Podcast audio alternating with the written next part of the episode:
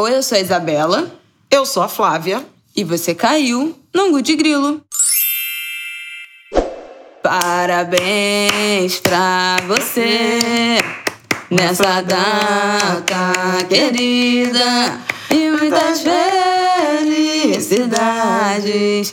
Muitos anos de vida. Que der lhe dê. Que der lhe dê. Muita saúde e paz.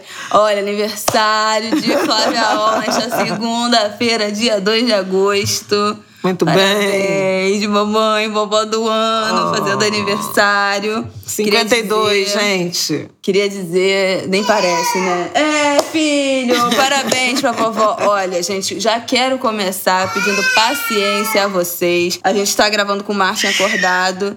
E sabe Deus, sabe Deus como é que a gente vai terminar esse episódio. Estamos gravando na segunda-feira de manhã, aniversário desta podcaster, jornalista, vovó do ano, Flávia Oliveira. Se você ainda não deu parabéns, se você perdeu a data, esta terça-feira ainda é tempo, corre lá no Instagram para dar os parabéns atrasado, que devagar também é tempo. Então, está mais do que dentro do prazo a gente parabenizar esta mulher maravilhosa. Então, Angu de Grilo começa com esse parabéns. Edição festiva de Angu de Grilo com participação de Martin. Jesus, toma conta. Animadíssimo. E aí, Flávia, que você tem a dizer sobre o seu segundo aniversário na pandemia? Pois é. Meu segundo pandemia, como disse uma amiga minha. O primeiro como avó, então, tem, tem suas dores, mas tem uma grande delícia, viu, minha gente? Só posso agradecer pela minha vida, pela minha saúde, dessa temporada que tantos ficaram para trás. A gente está aqui firme e forte, esperando a liberação. Não a liberação precipitada do prefeito Eduardo Paes, né? Vamos até falar disso.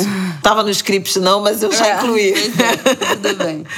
Mas esperando com ansiedade o momento em que a gente vai poder se reencontrar pela rua, becos, vielas, nas quadras, nos, nas quebradas, nos teatros, nos lançamentos de livros.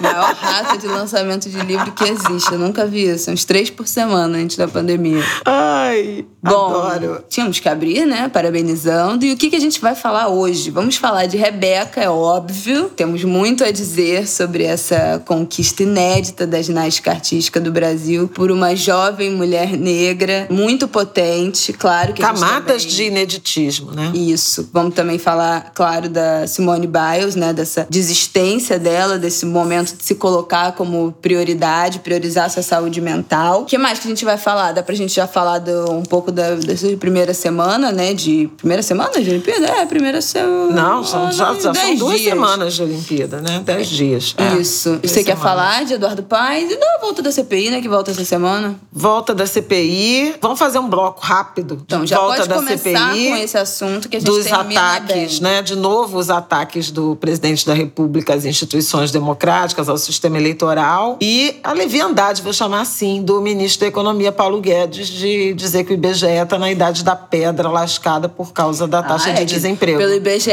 Flávia dá a vida. Então você não faz. Como diria Inês Brasil, que Inês Brasil fala: não fala de criança, não. Fala, não fala do IBGE, não. Pelo IBGE eu dou a minha vida. Então, vamos aí ao manifesto contra. É o fim da picada, o fim da feira. Bom, então vamos começar com esse bloco baixo astral aí, que a gente termina. É, porque agosto, essa é a primeira semana de agosto, é o fim do, do recesso, né? Do recesso parlamentar, do recesso também, né? Das férias do, do Supremo Tribunal Federal, então do Judiciário. A CPI vai retomar os trabalhos nesta terça, 3 de agosto, já com, de novo, depoimentos e, e agora a fase decisiva, né? Houve a renovação por três meses, por mais 90 dias, mas agora é dar formato final às investigações, a partir da elaboração do relatório, a distribuição para os órgãos competentes. Acho importante ter isso em mente, né? A CPI, ela é uma instância de investigação, mas não tem poder de polícia, não tem, é, não julga, não pune. Então, o relatório traz o compilado das conclusões dos possíveis, prováveis crimes cometidos, os responsáveis, né, é, o conjunto de responsabilidades atribuídas aos entes públicos, privados, às pessoas envolvidas E a partir daí são essas denúncias, esses resultados, né, eles são encaminhados para os órgãos competentes. Então, Procuradoria Geral da República, as próprias instâncias parlamentares, as autoridades policiais então, é essa a, a, reta final. Na semana passada, o que os senadores, é, membros da CPI, chamavam atenção é que essa vai ser, essa segunda temporada, né, que a gente tem chamado, vai ser um eixo de aprofundamento dos intermediários. Há muito interesse em saber mais sobre a empresa Precisa, aquela que fez a intermediação do contrato com a Bharat Biotech da Índia, né, da vacina Covaxin, que durante o recesso se pronunciou dizendo que tinha inclusive documentos falsos da Precisa sobre ela, sobre esse possível acordo. Também vai ser ouvido o tal reverendo Hamilton, daquela ONG, da Organização Social Religiosa, que também ajudou na intermediação da VAT, daquele cabo PM Dominguete, que estava vendendo, em tese, né, 400 milhões de doses da vacina AstraZeneca que o laboratório não vende para instâncias que não governos centrais. É o crime de prevaricação do presidente da República. O ministro Pazuello, ex-ministro da Saúde, general Pazuello, depois na Polícia Federal e disse que foi informado informalmente pelo presidente Bolsonaro da denúncia dos irmãos Miranda sobre a irregularidade no contrato da Covaxin e avisou também informalmente, de forma verbal, ao secretário executivo Elcio Franco, o que é uma coisa absolutamente ridícula, porque não existe comunicado informal, denúncias informais no âmbito de órgãos de governo, de autoridades públicas. Então, tudo muito mal explicado. O que mais que vale a pena assinalar? Ciro Nogueira, senador do PP, foi içado a ministro-chefe da Casa Civil né? Teve mais uma reforma ministerial. O Centrão está completamente dentro do governo Bolsonaro, no Palácio do Planalto. A Casa Civil é o ministério, a pasta de articulação política. E, com isso, o senador Heinz, aquele da cloroquina, né, que aparece sempre na, na CPI, defendendo tratamento precoce, cloroquina, etc., virou membro efetivo e o senador Flávio Bolsonaro virou suplente da CPI, o que é uma preocupação adicional para o chamado G7, que é o grupo majoritário da CPI, os senadores que são mais de uh, oposição ao governo, porque como suplente, Flávio Bolsonaro passa a ter acesso a documentos, a depoimentos e, obviamente, serão olhos e ouvidos do Palácio do Planalto dentro da comissão parlamentar de inquérito mérito. O senador Randolfo chegou a falar que a aliança do Centrão, de Ciro Nogueira, do PP, com o Palácio do Planalto, com o presidente Bolsonaro, foi uma aliança miliciano-fisiológica, porque entregou cargos no governo e permitiu o acesso à entrada de Flávio Bolsonaro entre os membros da CPI. Vamos ver como isso se desenrola. Há um temor né, de tentativa de obstrução de justiça, eventualmente até de constrangimento, de intimidação de testemunhas, mas o que os os senadores do bloco majoritário dizem é que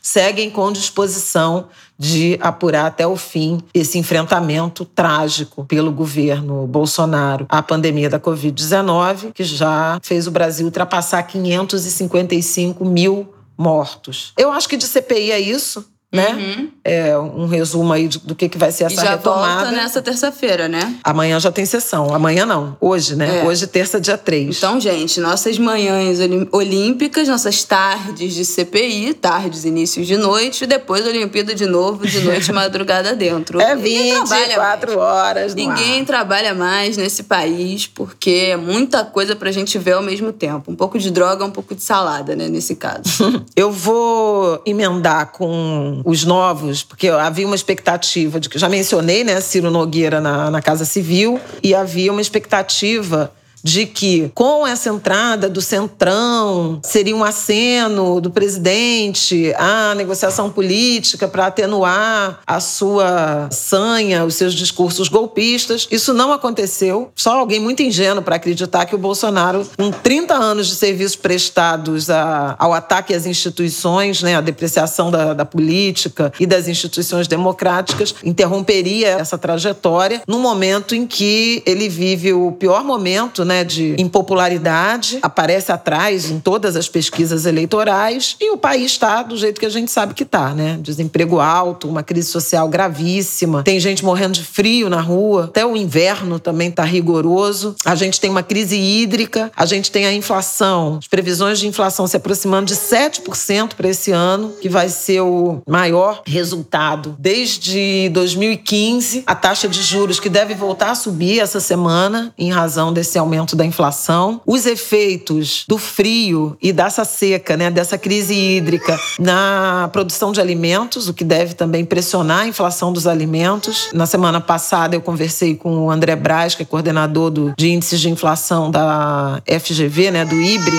Fundação Getúlio Vargas. E ele comentou da preocupação, primeiro com hortaliças e frutas, que são as que sentem de cara, né, frio, geada, mas também de outras culturas, do trigo, da soja, da cana-de-açúcar, que pode pressionar preço de açúcar e do etanol, é, do café, que pode precisar de poda em razão das geadas e isso pode pressionar preços, da laranja, da carne e dos laticínios. O pasto queimado obriga os produtores rurais a comprarem ração, então isso aumenta o custo de produção da carne e, portanto, do leite, e aí acaba impactando laticínios, o trigo, o pão, né? O pão, as massas, biscoitos. Então a gente tem um cenário muito negativo do ponto de vista econômico-social e um presidente que, no meio disso tudo, está preocupado em desqualificar a urna eletrônica, intensificar os ataques às instituições. Essa semana também, com a volta do Supremo Tribunal Federal, pode ser que venha uma resposta mais robusta do ministro Barroso e dos ministros do Supremo Tribunal Federal aos ataques né, do presidente. Voltou no fim de semana a falar de voto impresso auditável, fez uma live na semana passada dizendo que ia apresentar as denúncias e disse que não tinha prova prova, mas tinha indícios de fraudes nas eleições e mostrou aqueles vídeos de zap. Realmente é um, um ambiente de constante ataque às instituições. Ministros do Supremo já acenando e lembrando né, que isso é crime de responsabilidade. E o ministro Alexandre de Moraes, que determinou que a Polícia Federal retome as investigações sobre aquelas denúncias de influência, interferência política do presidente na Polícia Federal, aquela denúncia do Sérgio Moro, de maio do ano passado vocês devem estar lembrando. Então é isso. Instituições democráticas em ebulição, Jair Bolsonaro com mais discursos golpistas do que nunca,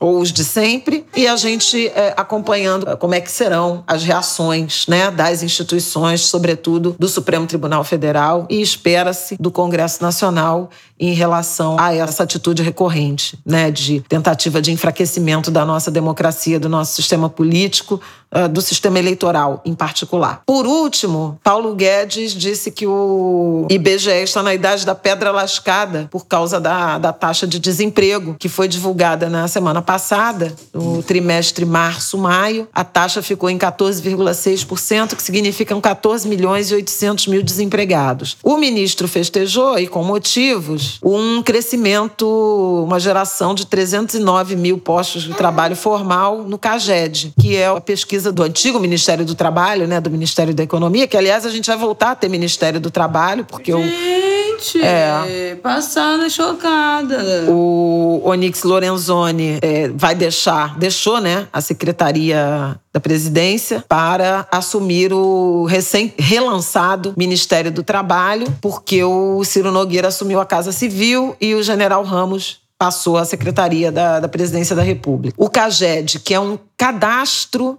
de desligamentos e admissões e contratações do governo, ele mostrou em junho 309 mil postos de trabalho criado em emprego formal. Mas ele não é uma pesquisa, ele é um cadastro, um dado é, oficial de registros de, de empregos. Os números têm sido positivos, mas não positivos num ritmo suficiente para dar conta do tamanho da crise, do desemprego né, que a gente está experimentando. No dia seguinte, o IBGE divulgou os resultados do desemprego emprego e o ministro se insurgiu contra o IBGE.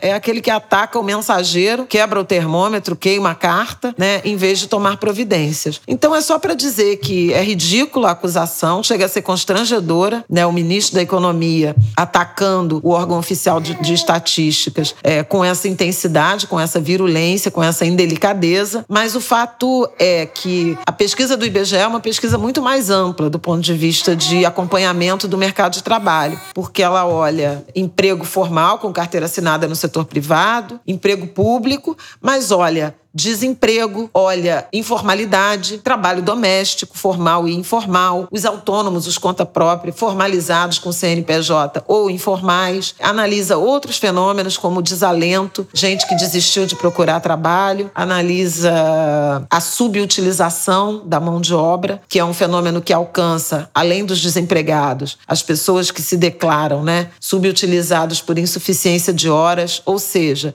eu teria mais horas disponíveis para trabalhar porque preciso ganhar melhor, mas não tenho oportunidade de inserção profissional que preencha essas horas e me dê a renda suficiente. São quase 7 milhões e meio de brasileiros nessa situação. Mede também o total de brasileiros que eles chamam de força de trabalho potencial, que é gente que precisa e gostaria de trabalhar, mas não tem condições de assumir qualquer ocupação porque tem atribuições domésticas, de cuidados com pessoas ou alguma condição de saúde que o impede de assumir um posto de trabalho de imediato imediato. Então, é uma pesquisa muito sofisticada que segue metodologia da Organização Internacional do Trabalho e, portanto, torna as informações é, sobre o mercado de trabalho brasileiro comparáveis a diversos países do mundo que servem a mesma metodologia. E é realmente espantoso que o ministro da Economia dirija ataques tão rasos né, ao IBGE. Não chega a ser é, surpreendente porque é recorrente. É o mesmo Ministério da Economia que não reservou verba para o censo, que está sendo obrigado, que será obrigado a realizar o censo no ano que vem, por determinação, inclusive, do Supremo Tribunal Federal. O Jair Bolsonaro, presidente, também já atacou o IBGE mais de uma vez por conta do desemprego.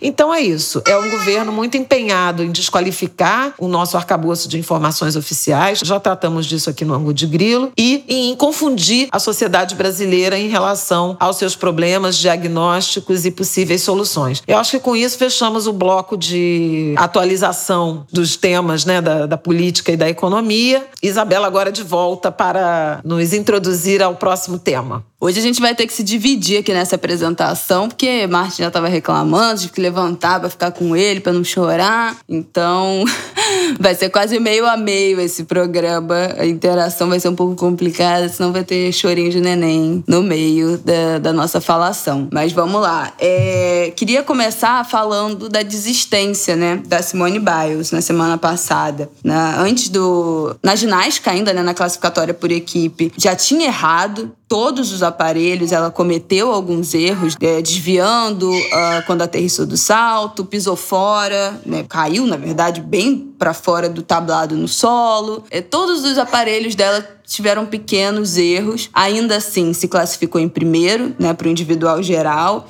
alavancou a classificação na final por equipes dos Estados Unidos, mas logo no, na final por equipe, no primeiro salto, ela acabou fazendo um salto muito mais fácil do que o prometido e ainda assim é, errou, teve um erro no salto, e aí decidiu que não competiria mais, né, ou por equipes. Colocaram uma outra ginasta no lugar dela. Depois acabou com isso, os Estados Unidos perdeu, né, não ganhou o ouro na ginástica por equipe, ficaram com as atletas atletas russas do Comitê Olímpico Russo, acabou desistindo do individual geral e também das provas individuais de salto e solo. Bom, o que, que a gente tem até agora? Ela desistiu também das barras assimétricas, vai competir só a trave. O que ela disse, a gente tem algumas informações que ela tem diagnosticado e em tratamento um transtorno de déficit de atenção e hiperatividade, só que as medicações que ela toma são proibidas no Japão. Então parece que ela teve que suspender essas medicações para as Olimpíadas e isso fez com que alguns sintomas voltassem, inclusive o tal do twists, que ela explicou, inclusive no Instagram dela, nos stories, do que que se trata. Ela tem como se fosse uma dificuldade de espacial, né, de fazer os movimentos porque ela não consegue ter leitura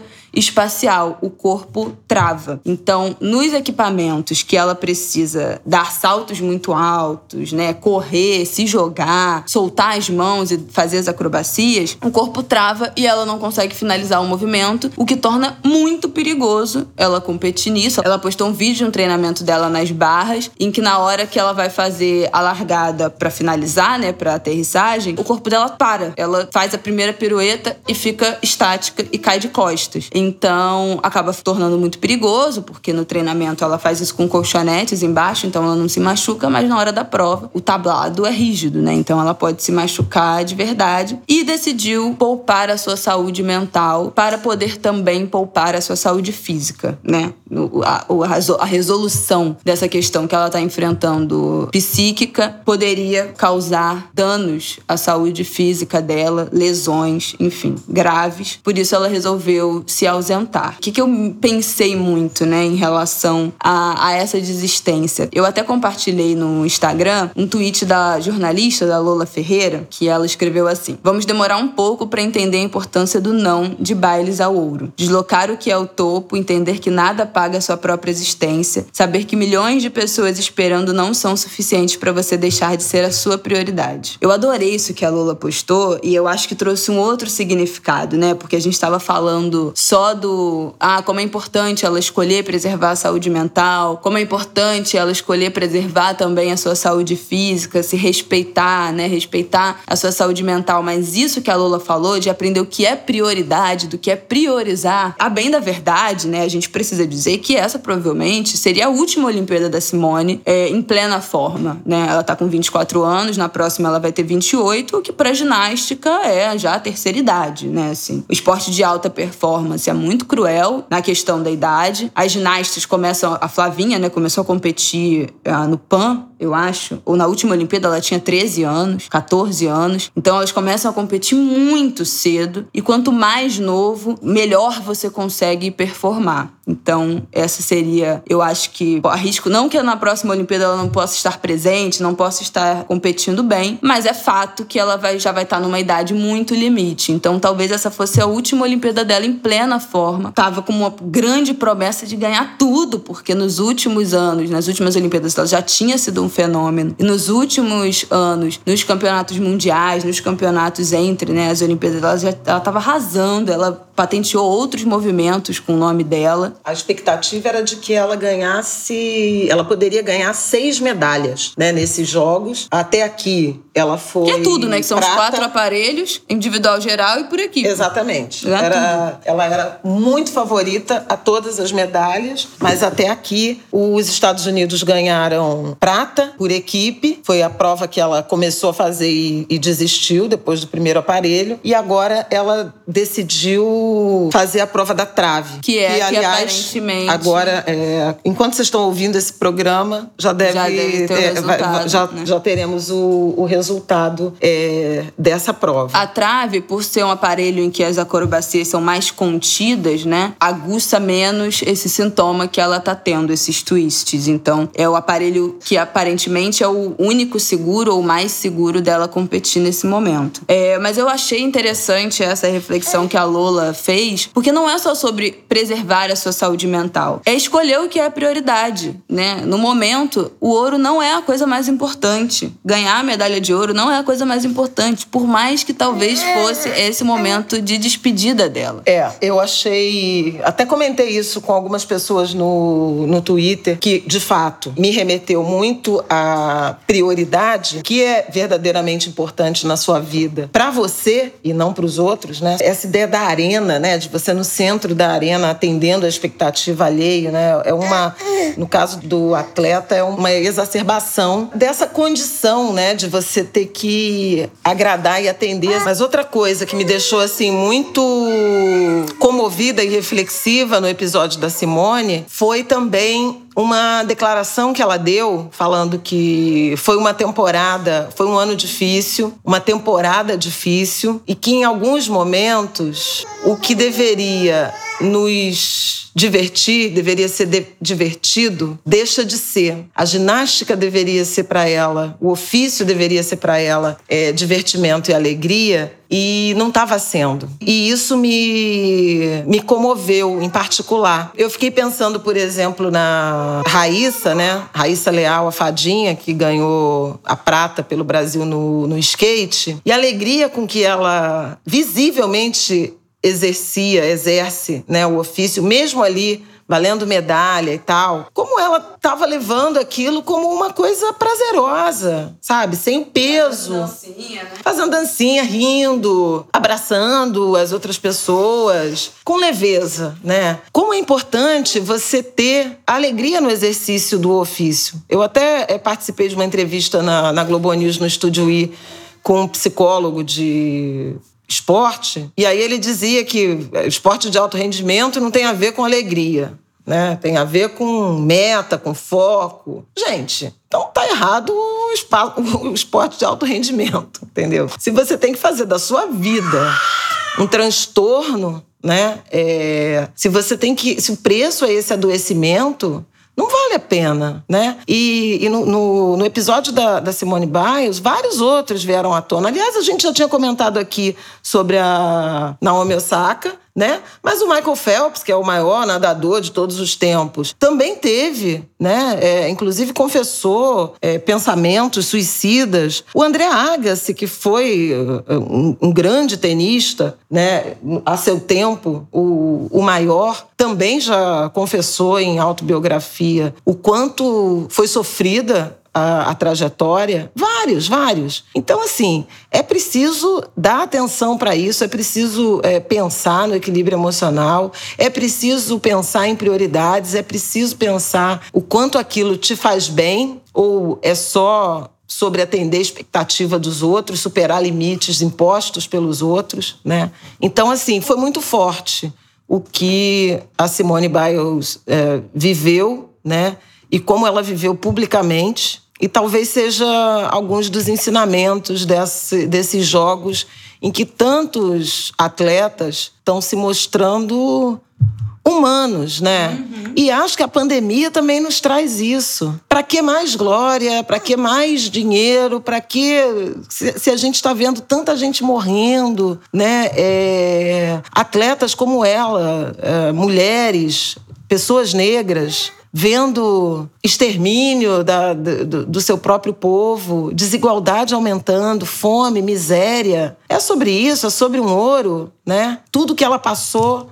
Também acho que vale a pena é, lembrar que a, que a Simone Biles sofreu abuso, né? Abuso sexual de um médico da delegação, que inclusive tá, foi condenado à prisão perpétua. Mas é, é uma história de, muita, de muitas dores, né? em nome da, da superação, da precisão de um esporte individual. E aí, nesse sentido, foi bonito ver a Rebeca falando de alegria, né? Calma Tô aí, feliz comigo. Da, ah, tá. Eu ainda quero falar da, da Simone. É, a última coisa que eu queria falar da Simone, dessas reflexões todas que ela causou, eu vi uma, uma tirinha sobre o assunto da arroba worry, underline, underline, lines. Worry, W-O-R-R-Y, underline, underline, lines, L-I-N-E-S.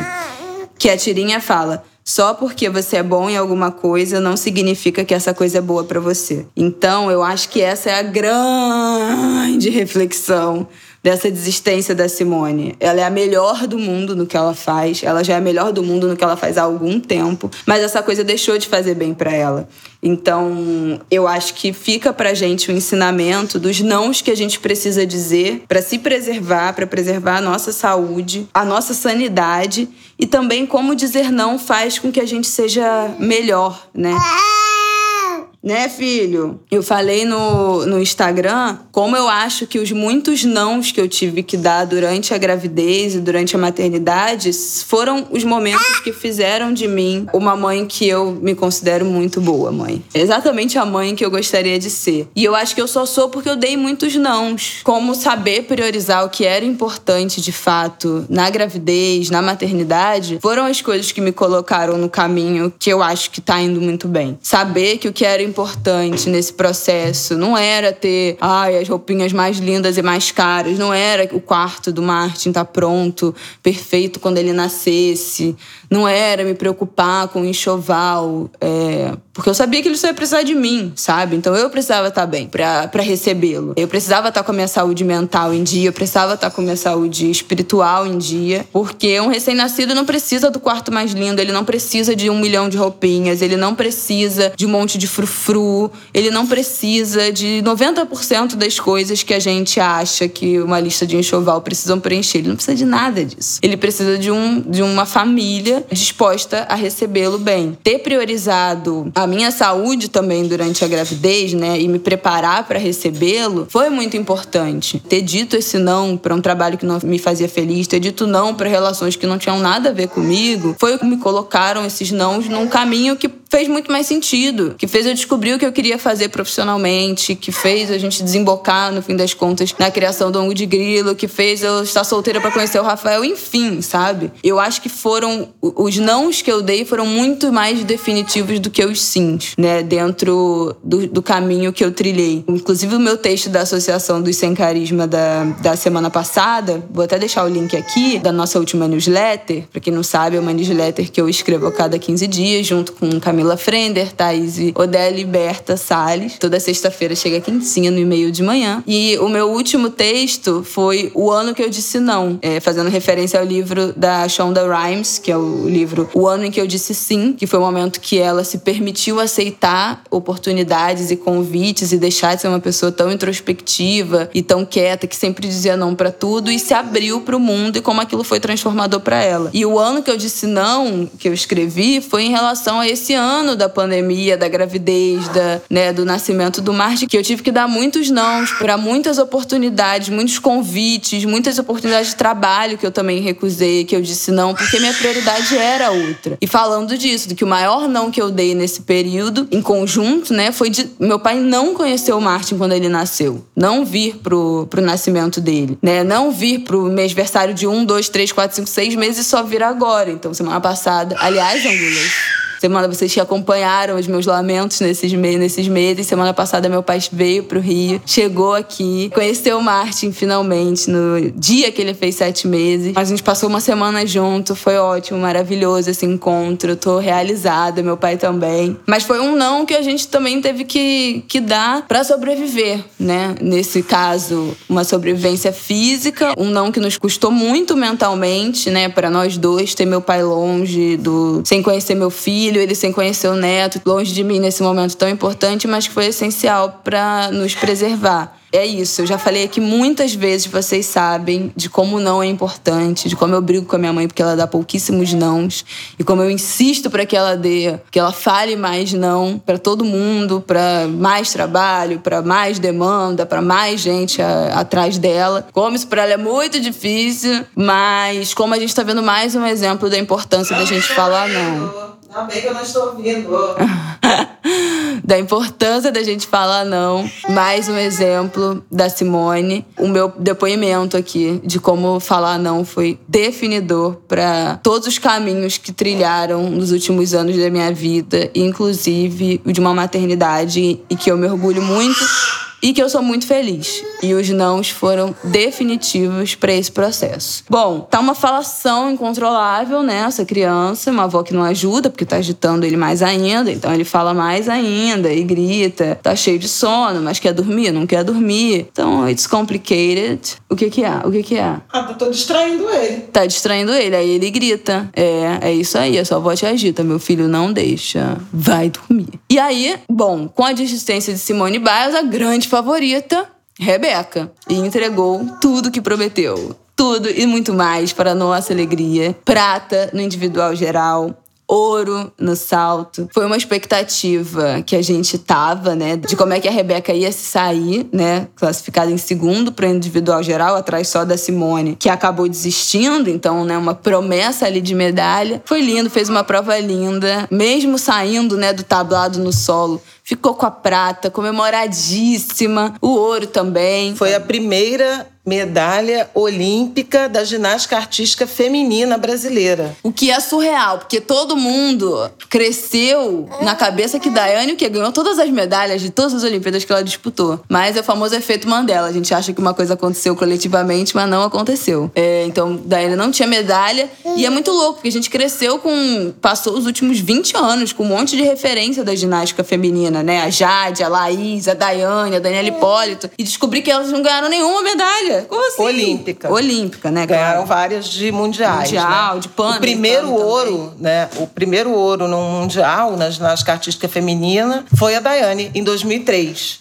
Então, assim, é um, um caminho. E aí não dá para não falar, né, que Daiane é uma mulher negra, né? E Rebeca também. E essa trajetória. Porque a ginástica artística sempre foi um esporte associado às pessoas brancas, talvez pela tradição do, do leste europeu, e praticamente interditado né, às pessoas negras. Daiane, inclusive, falou isso né, emocionada com, a, com o feito que a Rebeca conseguiu, ela fez esse, esse depoimento em forma de desabafo, né, para um esporte que não era acessível para pessoas negras. A Diana superou muita, muitas barreiras, né, para hoje a gente ter a Rebeca e a própria Flavinha, né, que também é uma, uma jovem negra representando o Brasil nos, nos Jogos de, de Tóquio. Então, assim, foi muito emocionante. Ela fez um- uma fala de muita alegria e de muita gratidão.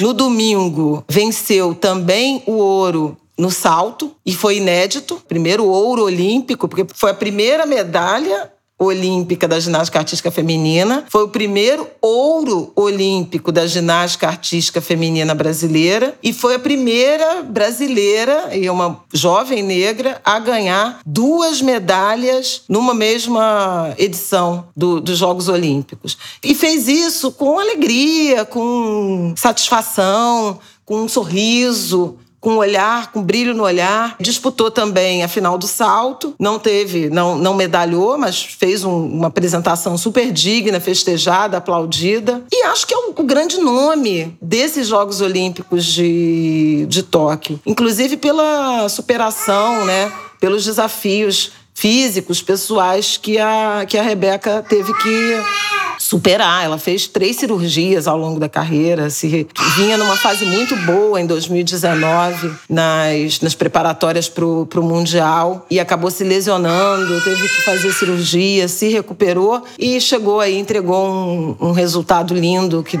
nos orgulha muito. Agora, é também sobre pensar né, na estrutura, nas oportunidades que o Brasil deveria oferecer, mas não ofere- oferece de inclusão pelo esporte, pela educação. E aí eu queria, além de falar da Rebeca, chamar atenção para a Fadinha, que é de Imperatriz no Maranhão, e para o Ítalo Ferreira, que ganhou a medalha de ouro do, do surf e é nordestino também, né, de Bahia Formosa, no Rio Grande do Norte. Tem muita exaltação ao precário. Ítalo, que começou a surfar com uma metade da tampa de isopor do o pai vendia peixe, pai pescador. Ora, gente, são lindos esses essas histórias de superação, óbvio, e o esporte nos, nos proporciona isso. Mas assim, quantos ítalos podem ter ficado pelo caminho? Quantos ítalos, Raíssas, quantas Rebecas tem o Brasil? Quantas Dayanes tiveram o Brasil que não foram aproveitadas em razão dessa falta de oportunidade? De um país que não tem um projeto de inclusão pelo esporte, que depende. A Rebeca, por exemplo, a tia trabalhava no clube e aí a levou para o projeto social. Quantas potenciais Rebecas nu- nunca tiveram acesso a um clube, né? Uma tia que tinha um acesso. Então é preciso que a gente brigue por oportunidades. Além de, obviamente, reconhecer e reverenciar esses ídolos, mas que a gente tenha eh, a possibilidade de construir inclusão pelo esporte sem ter que ser pela via mais sofrida, né? De quilômetros andando a pé, de surfar com tampa de isopor, de pedir ajuda para não sei quem, de ter a primeira prancha doada por não sei aonde. Acho que são essas as lições de uma edição dos Jogos Olímpicos que talvez não, não devessem ter acontecido, né? O número de casos de Covid no Japão tem aumentado, tem batido recorde, também dentro da- das delegações. Então, seria prudente não terem sido realizadas. Os Jogos acabaram sendo realizados pelo imperativo do- dos compromissos contratuais, né? Dos interesses financeiros, mas tem sido também, por outro lado, alento às nossas almas temas, as histórias, os atletas, a beleza das competições, tudo isso no, nos toca profundamente. Eu acho que também vale a pena lembrar que a gente vive, não apenas né, no Japão, mas na Europa, nos Estados Unidos e também no Brasil, um momento de preocupação com a variante Delta, que é muito transmissível. Aqui no Rio de Janeiro, o prefeito anunciou já um calendário de eventos de reabertura, começando por um feriadão em, de 2 a 5 de setembro. Ele até já está admitindo voltar atrás, porque nada disso foi muito bem recebido, né? Em razão da precipitação. Setembro a gente pode ter até a maioria da população, né, vacinável até 18 anos, a primeira dose, mas não com a imunização completa e é arriscado. Os especialistas têm chamado atenção para o quão é arriscado reabrir tudo e é exatamente a experiência que a Europa fez e agora está precisando voltar atrás em razão aí desse alto índice de transmissão. Acho que é isso. A gente ainda precisa tomar cuidado, a gente ainda precisa zelar pela nossa saúde, pela saúde do outro, pela nossa imunização. Eu acho que algumas cenas desses jogos nos trouxeram de volta um tanto de esperança, de alegria, né? De alegria genuína em torcer pelo Brasil, em ver grandes brasileiros em atuação. Eu tenho só umas últimas coisas para falar. Também fiquei pensando muito em relação à fadinha, né? E a inclusão do skate e essa potência que é o skate feminino, né, do Brasil, claramente. Três das quatro melhores skatistas do mundo em street, né, do ranking mundial, são brasileiras. A Fadinha, a Letícia Buffoni e a Pamela é, estavam nas Olimpíadas. São três das quatro melhores do mundo, são do Brasil. Então, qual o tamanho disso? E aí fiquei pensando quantas Pamela, meninas... Pamela, que também é nordestina, de Paracuru, no Ceará. Fiquei pensando quantas meninas deixaram de praticar o skate porque é visto como algo dos meninos, né? Uma, um esporte de menino, isso não é coisa para garota fazer. Ah, é muito perigoso para menina. Quantas meninas foram privadas desse esporte por ser visto como uma coisa de menino e como isso ainda deve ser uma coisa muito recorrente, né? Do futebol feminino, surf. É, o próprio surf, né? Também ainda. As lutas. As lutas, com certeza, ainda visto como esporte masculinos. E quantas mulheres são privadas de seguir uma carreira, né? De explorar uma vontade, também por conta do machismo. Até as que têm oportunidades, né? Sociais para isso. Então, isso foi uma coisa que o skate me deixou refletindo. Tem umas informações também que eu acho importante compartilhar de um gráfico interativo do Globo Esporte, do DNA do time Brasil, que são algumas informações que eu acho importante a gente pensar também sobre acesso, né? Sobre o apoio que os atletas têm de atletas olímpicos que trazem tanta alegria pra gente, tanta expectativa de quatro em quatro anos, mas durante isso, o que, que acontece com essas pessoas? A delegação do Brasil chegou a Tóquio com 309 atletas. Desses, 42% não tem nenhum tipo de patrocínio, 19% vivem com menos de 2 mil reais de auxílio, 7% vivem com menos de mil reais de auxílio, 13% fizeram vaquinha para ir aos jogos, 10% sequer vivem desses esportes esportes que praticam.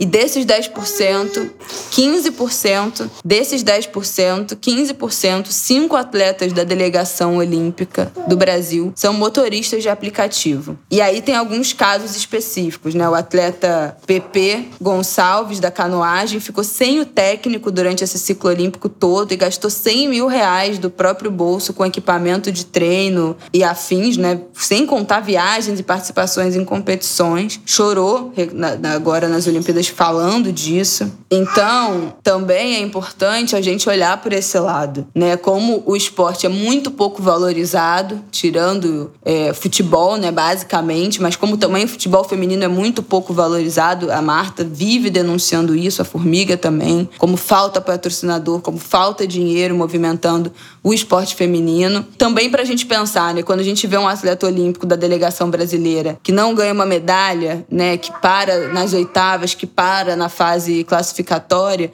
a gente pensar antes a gente criticar, ah, foi aí para isso, não sei o quê. Qual foi o apoio que esse atleta teve, né? Tanto de patrocinador, quanto da, da, das confederações do seu esporte, quanto da própria população brasileira, né? Porque a gente sabe que a gente seguir esses atletas na rede social, dar engajamento, fortalecer as redes hoje em dia é movimentar renda para essa pessoa. Esse atleta pode ser procurado por um patrocinador, né? Porque tem um engajamento nas redes sociais. Então também é importante que a gente esteja na rede dos atletas que a gente admirou, que a gente gostou. E por último, fazer uma menção honrosa, uma menção ao Herbert Conceição, medalhista de bronze do, do boxe, que ao ganhar falou: Eu mereço pra caralho!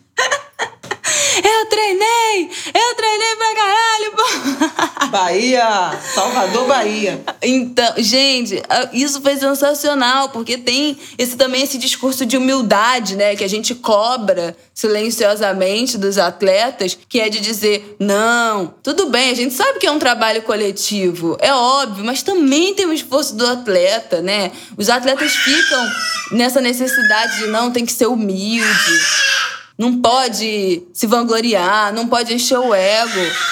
Pô, pelo amor de Deus, é um, é um esforço individual hercúleo. O Bruno Fratos mesmo falou: não tem trabalhar de segunda a sexta em horário comercial. Se você quer ser atleta olímpico, é 24 horas por dia, 7 dias por semana. Não tem férias, não tem feriado, não tem fim de semana, não tem nada. É uma dedicação que não, que não tem fim.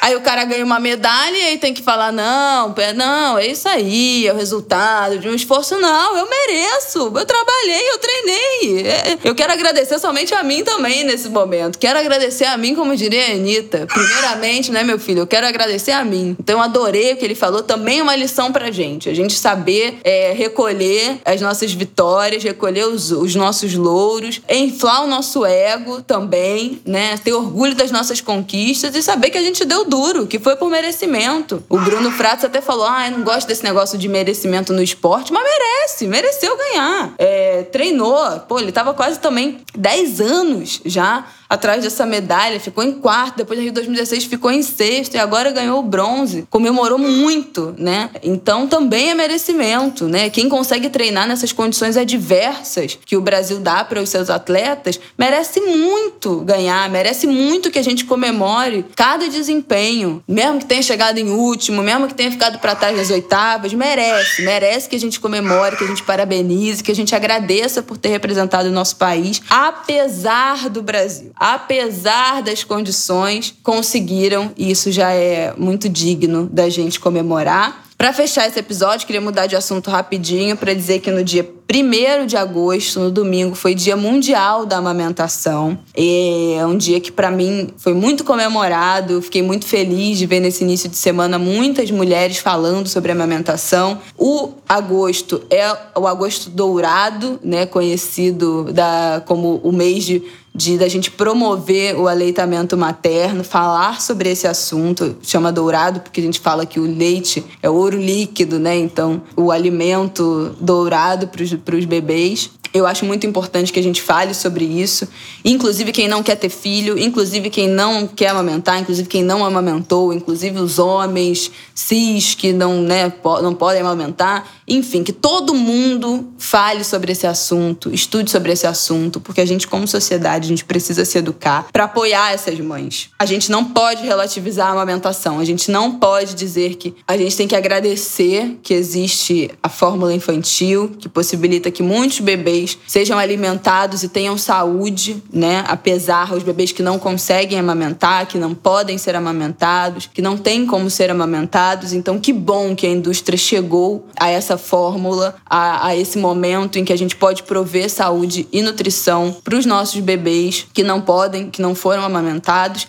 Mas a gente tem que saber, como sociedade, como coletivo, de que o leite materno é o alimento mais rico que a gente pode oferecer para um bebê. A gente não pode relativizar isso. Não é porque eu tive uma cesariana, por exemplo, que foi é, que deu tudo certo que foi tive uma, uma boa recuperação, que eu posso dizer aqui que ah, um parto cesárea é tão bom quanto para o bebê e para o corpo que um parto natural, é tão seguro quanto. Não é, não é. Então, a gente não pode relativizar certas coisas. A gente não pode relativizar a amamentação e a importância da amamentação. Por mais que seja uma única gotinha de leite materno que esse bebê receba por dia, uma amamentação mista com leite, com fórmula, a gente tem que incentivar e educar as pessoas e prover informação para que essas mulheres consigam amamentar amamentar. Eu estudei muito, eu estudei muitos anos sobre amamentação, muito antes de pensar em engravidar, de cogitar engravidar. é, já era um assunto que eu me interessava muito. Cons con contratei uma consultora de amamentação, tive um encontro para aprender antes do Martin nascer.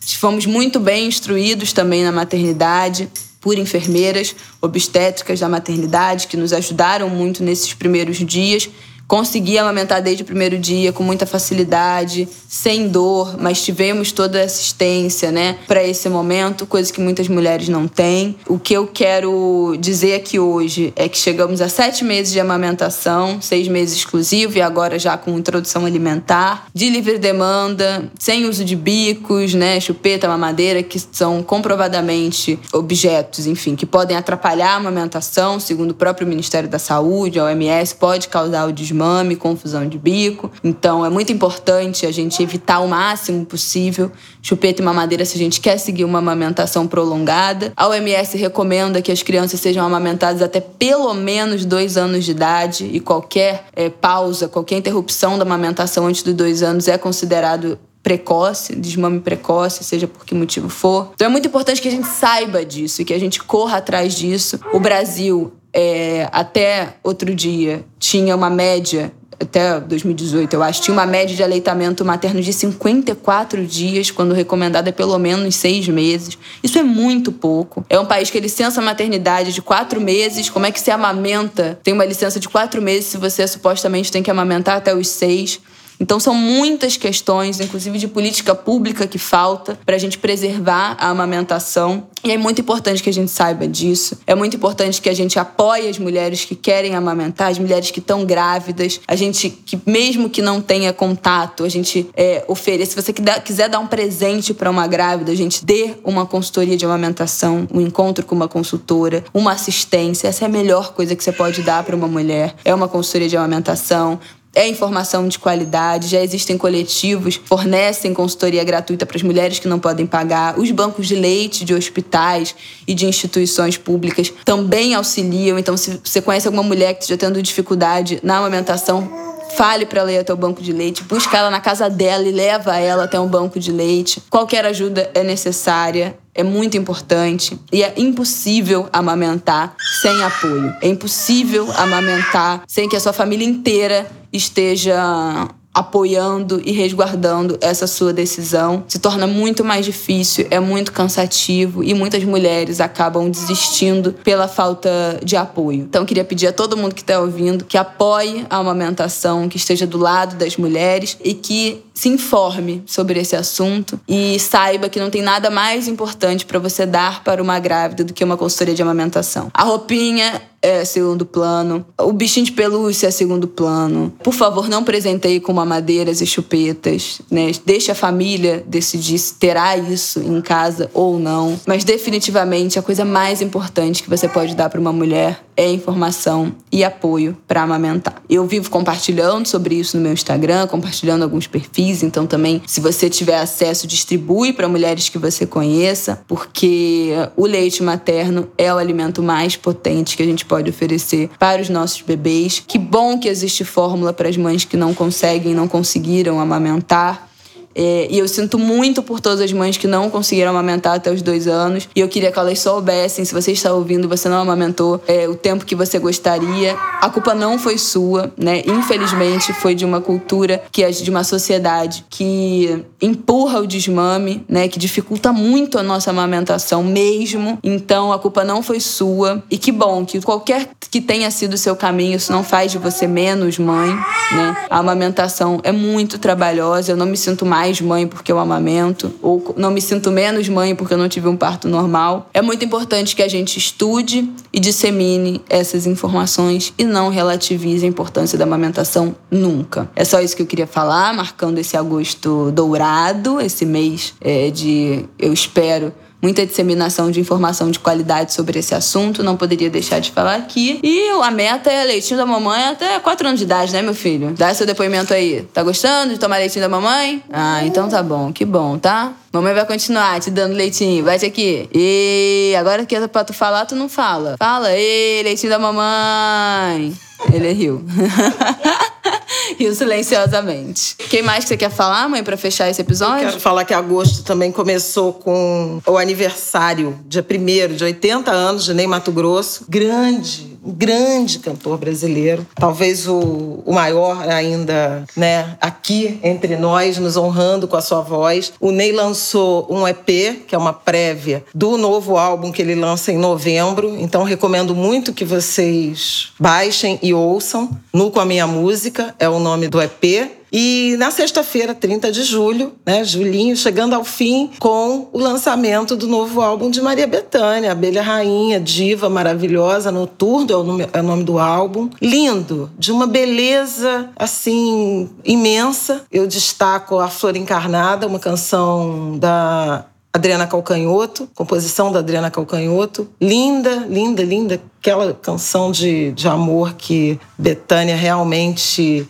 eterniza uma canção é, do Xande de Pilares, maravilhosa, uma crônica de Rio de Janeiro, um encontro de uma jovem moradora de favela, trabalhadora e um compositor, que é o Xande, é, linda na voz da Betânia. Composição de Serginho Meriti e de Xande de Pilares. O nome da música é Cria da Comunidade, é um samba. Que delícia de canção e denúncia, que eu acho que a gente também precisa falar sobre isso. É uma canção chamada 2 de Junho, também da Adriana Calcanhoto, que homenageia a Mirtes, mãe do menino Miguel, e fala, né, desse crime terrível que nos abateu no dia 2 de junho do ano passado, de 2020. Então, assim, um álbum muito bonito, um álbum de inéditas, com muita beleza, né? Além da voz da Betânia, o Fino, que completou 75 anos, uma coisa maravilhosa, uma, uma obra do seu tempo, com várias dimensões desse nosso tempo. Então, minha admiração sempre. E lembrar que começou agosto, agosto nas religiões de matriz africana, em particular, né, candomblé, é o mês do Olubagé, a festa de Obaluaê, e é um mês dedicado